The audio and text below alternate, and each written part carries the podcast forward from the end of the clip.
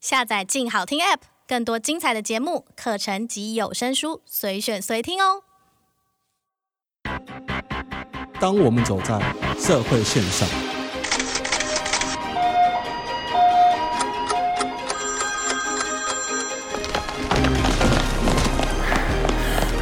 当我们走在社会线上，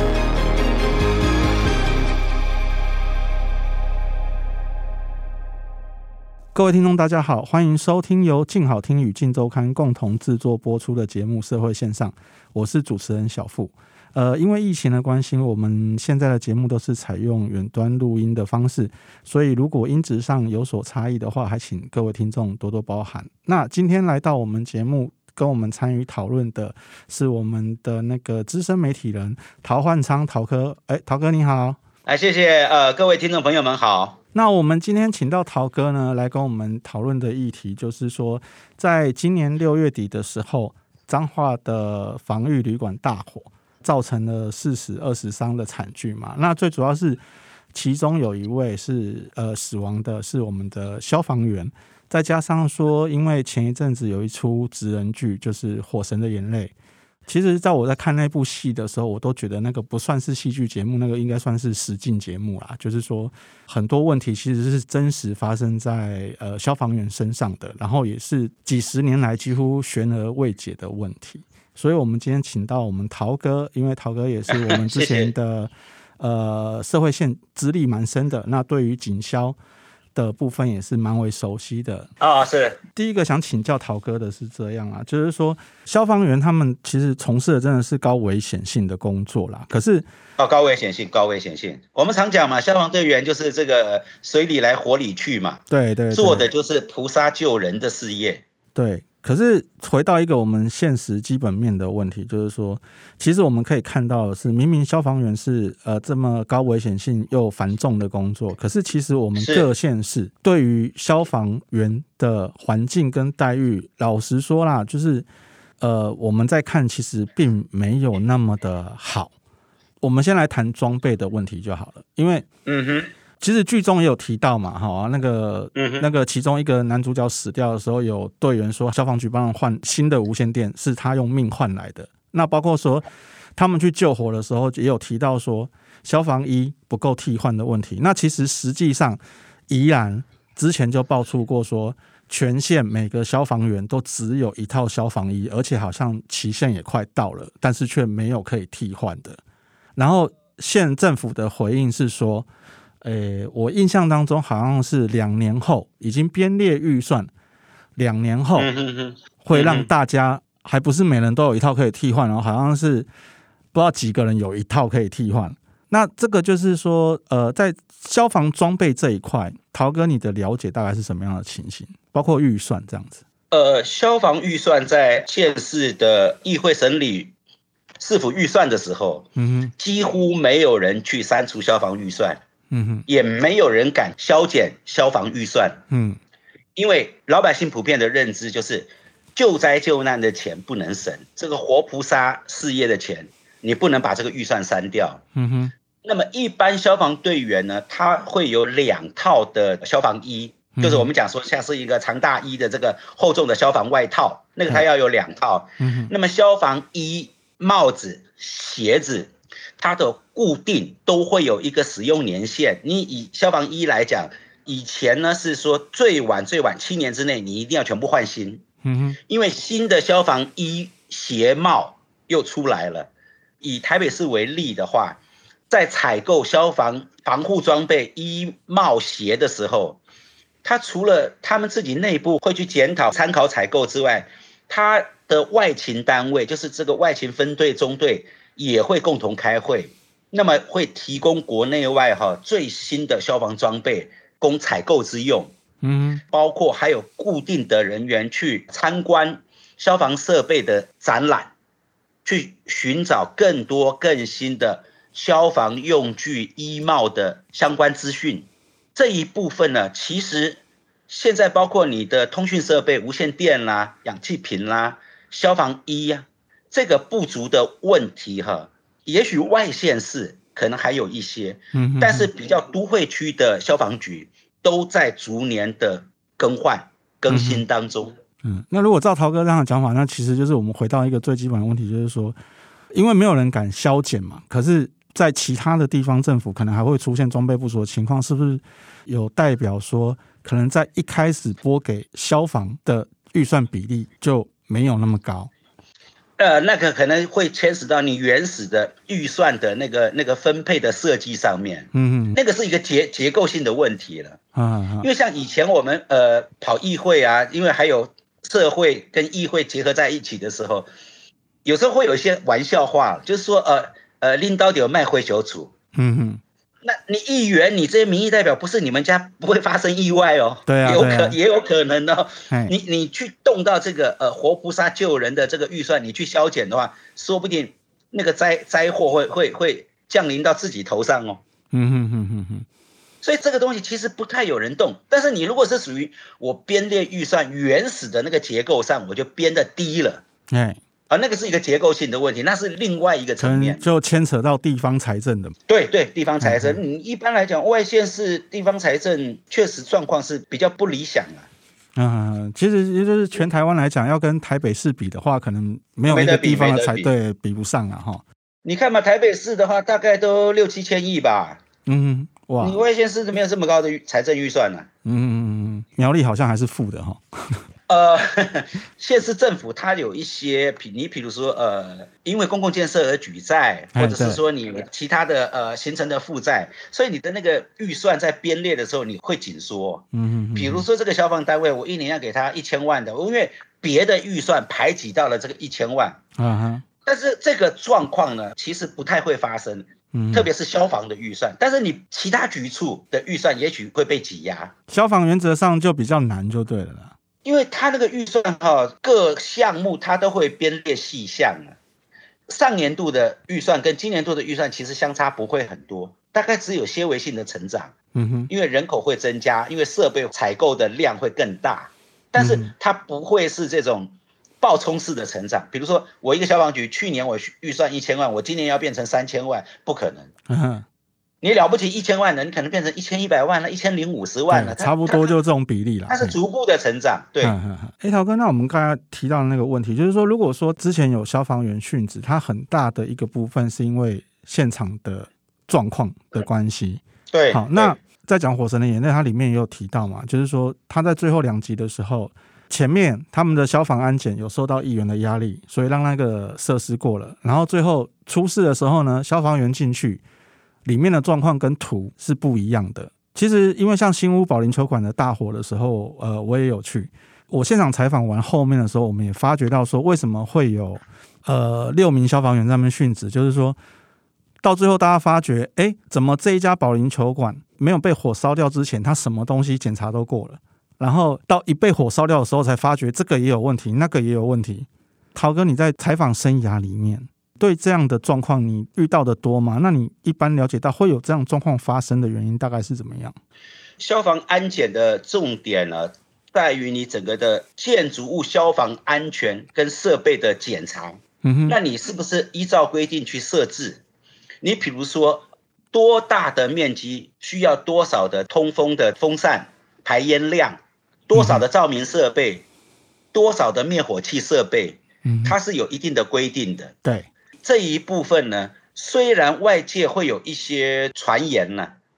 但是实司法实务上，因为消防安检的不落实，嗯哼因为消防安检的这个弊端，造成人命的危害，这个实务上的案件并不高。嗯哼，但是有一些，特别是自营商小型的这个，比如说小吃店啦、或者是说卡拉 OK 啦，或者是呃一些餐饮店，他们会觉得啊，是不是在消防公安上面，这个消防队常常刁难我，或者是说给我什么样的暗示，我要怎么做，给他多少好处，我的消防安检才会过。嗯哼嗯这个传言一直以来都有，但实际上的司法案件呢，我碰到好像几乎是没有。哼，啊，包括你什么卫生局啦、环保局啦、消防局啦、警察局，他们会有一个联合稽查。你如果说消防安检上面有了什么样的隐瞒，或者是出了什么纰漏，这个是藏不住的。嗯哼，加上现在的整个的申诉的爆料管道太多了。嗯嗯嗯你如果说是呃一个这个自营业者，一个小的商家说，我受到什么样的刁难，这个消防队员暗示我所会，你如果有这种情形，你这个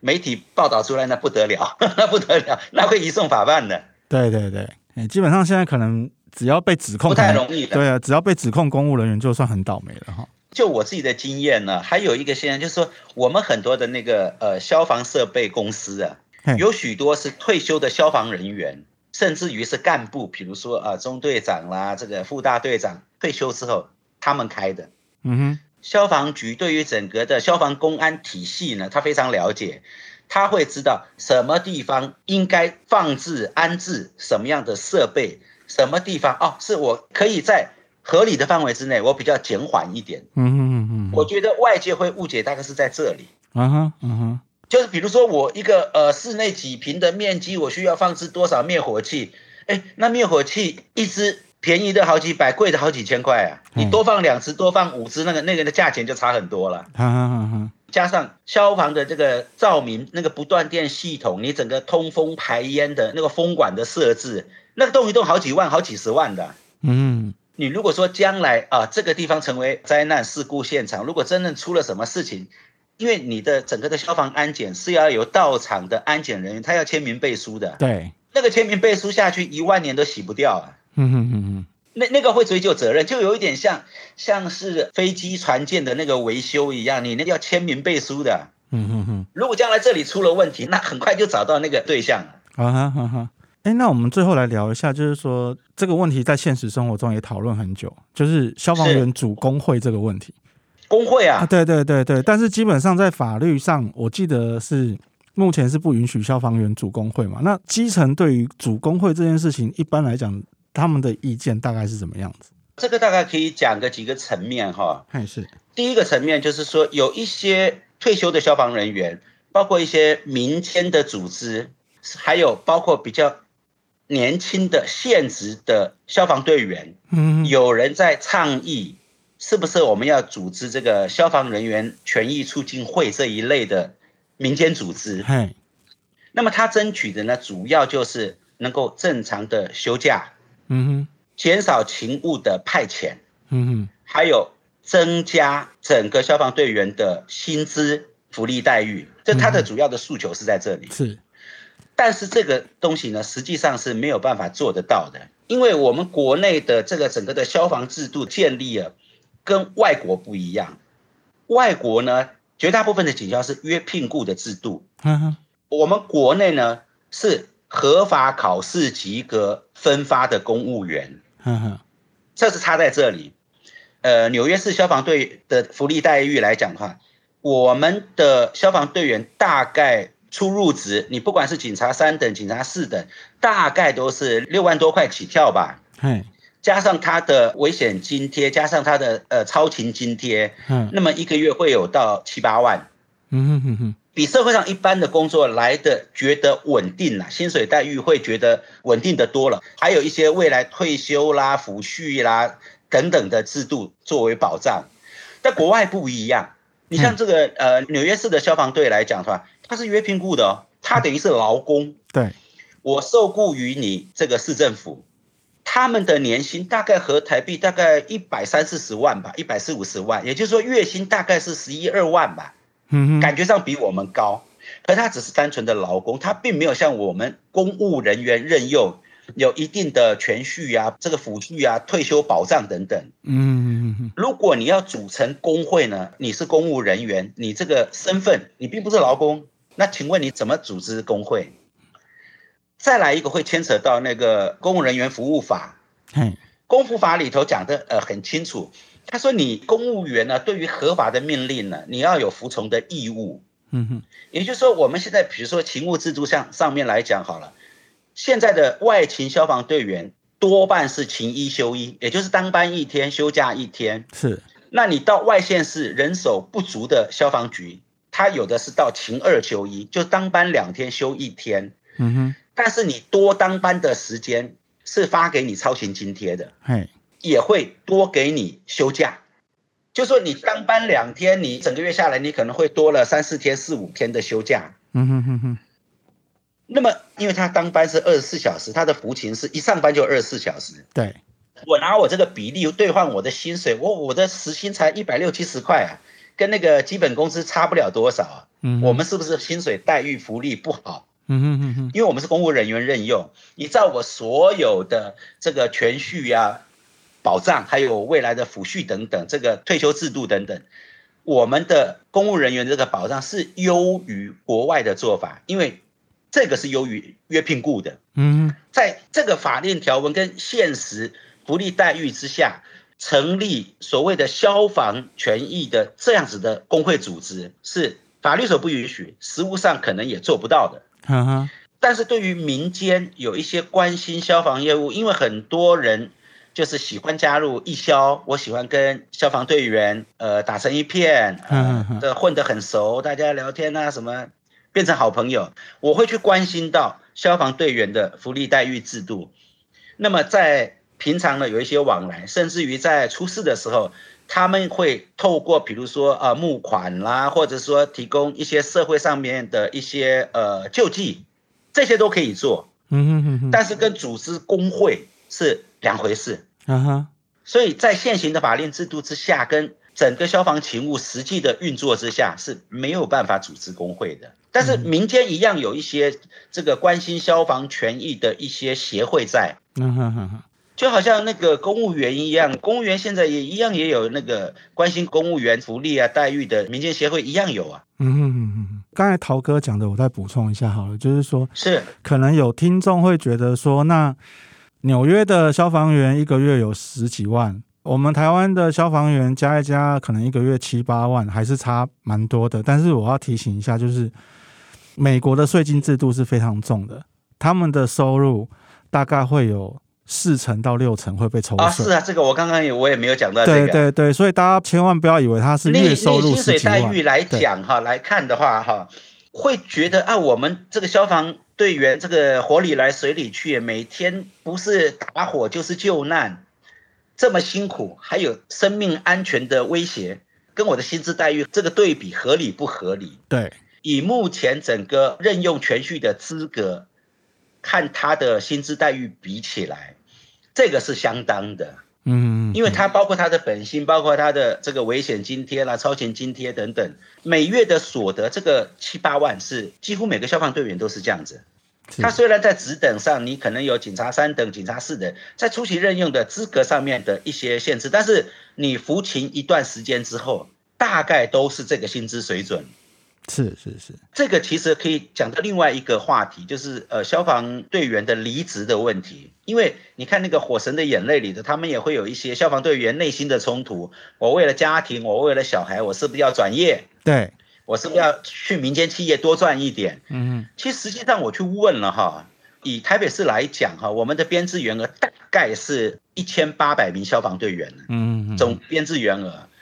那么在连续三年以来，一百零八年、一百零九年到今年为止呢，一百零八年的时候，我们这个辞职的人数只有七个人；一百零九年去年的时候四个人，今年到现在只有五个人。嗯哼，这个平均的占比呢，三年以来大概它的离职率是千分之三呢，也就是嗯哼百分之零点三，这个是比民间企业稳定的太高了，都是太多太多了。嗯照这个比例来看，几乎是没没有人辞职，极少数个人因素的。对，那个人因素里头，消防队员他会离职哈、多半是因公死亡，嗯哼哼，主动辞职的很低。嗯哼那么还有一种会离职的状况，就是说他有公务人员任用资格，他转任其他的公职单位，哦，他可嘿能通过一些其他的考试啊转任走了。但是因为个人因素，比如说前程规划啦，或者是因为我要进修啦、向学等等，主动离职的人，其实你台北市来讲只有千分之三呢。嗯哼哼哼哼哼，后来我我署里头那天我也我也打听了问了一下，桃园市消防局来讲的话，他们统计连续几年以来，他的那个正常主动离职率也也不过就是百分之一啊呀。哈哈，所以他的离职率并不高，也就是说，